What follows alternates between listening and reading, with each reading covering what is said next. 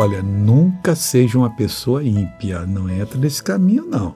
E se você desviou, volta correndo. Porque quando você se torna ímpio, você é possuído pela malícia. Não só que você é malicioso em tudo, achando que ninguém presta, que essa pessoa está lhe facilitando as coisas, que você pode ir ter um caso extraconjugal. A Bíblia diz o seguinte: a malícia matará o ímpio. É Salmo 34, 21. Amigo, não seja ímpio. E se você está voltando para Deus, peça aí para tirar a malícia do seu coração, que ela vai lhe matar. E que mais? E os que aborrecem o justo serão punidos.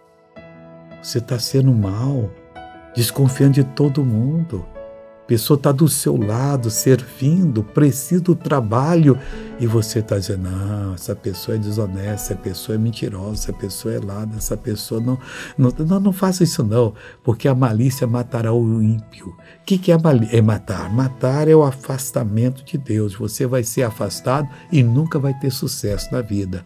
Fique firme com Jesus para você ser uma benção. Vamos orar agora? Pai, em nome de Jesus, eu repreendo esse mal que opera nessa pessoa e digo: saia em nome de Jesus Cristo.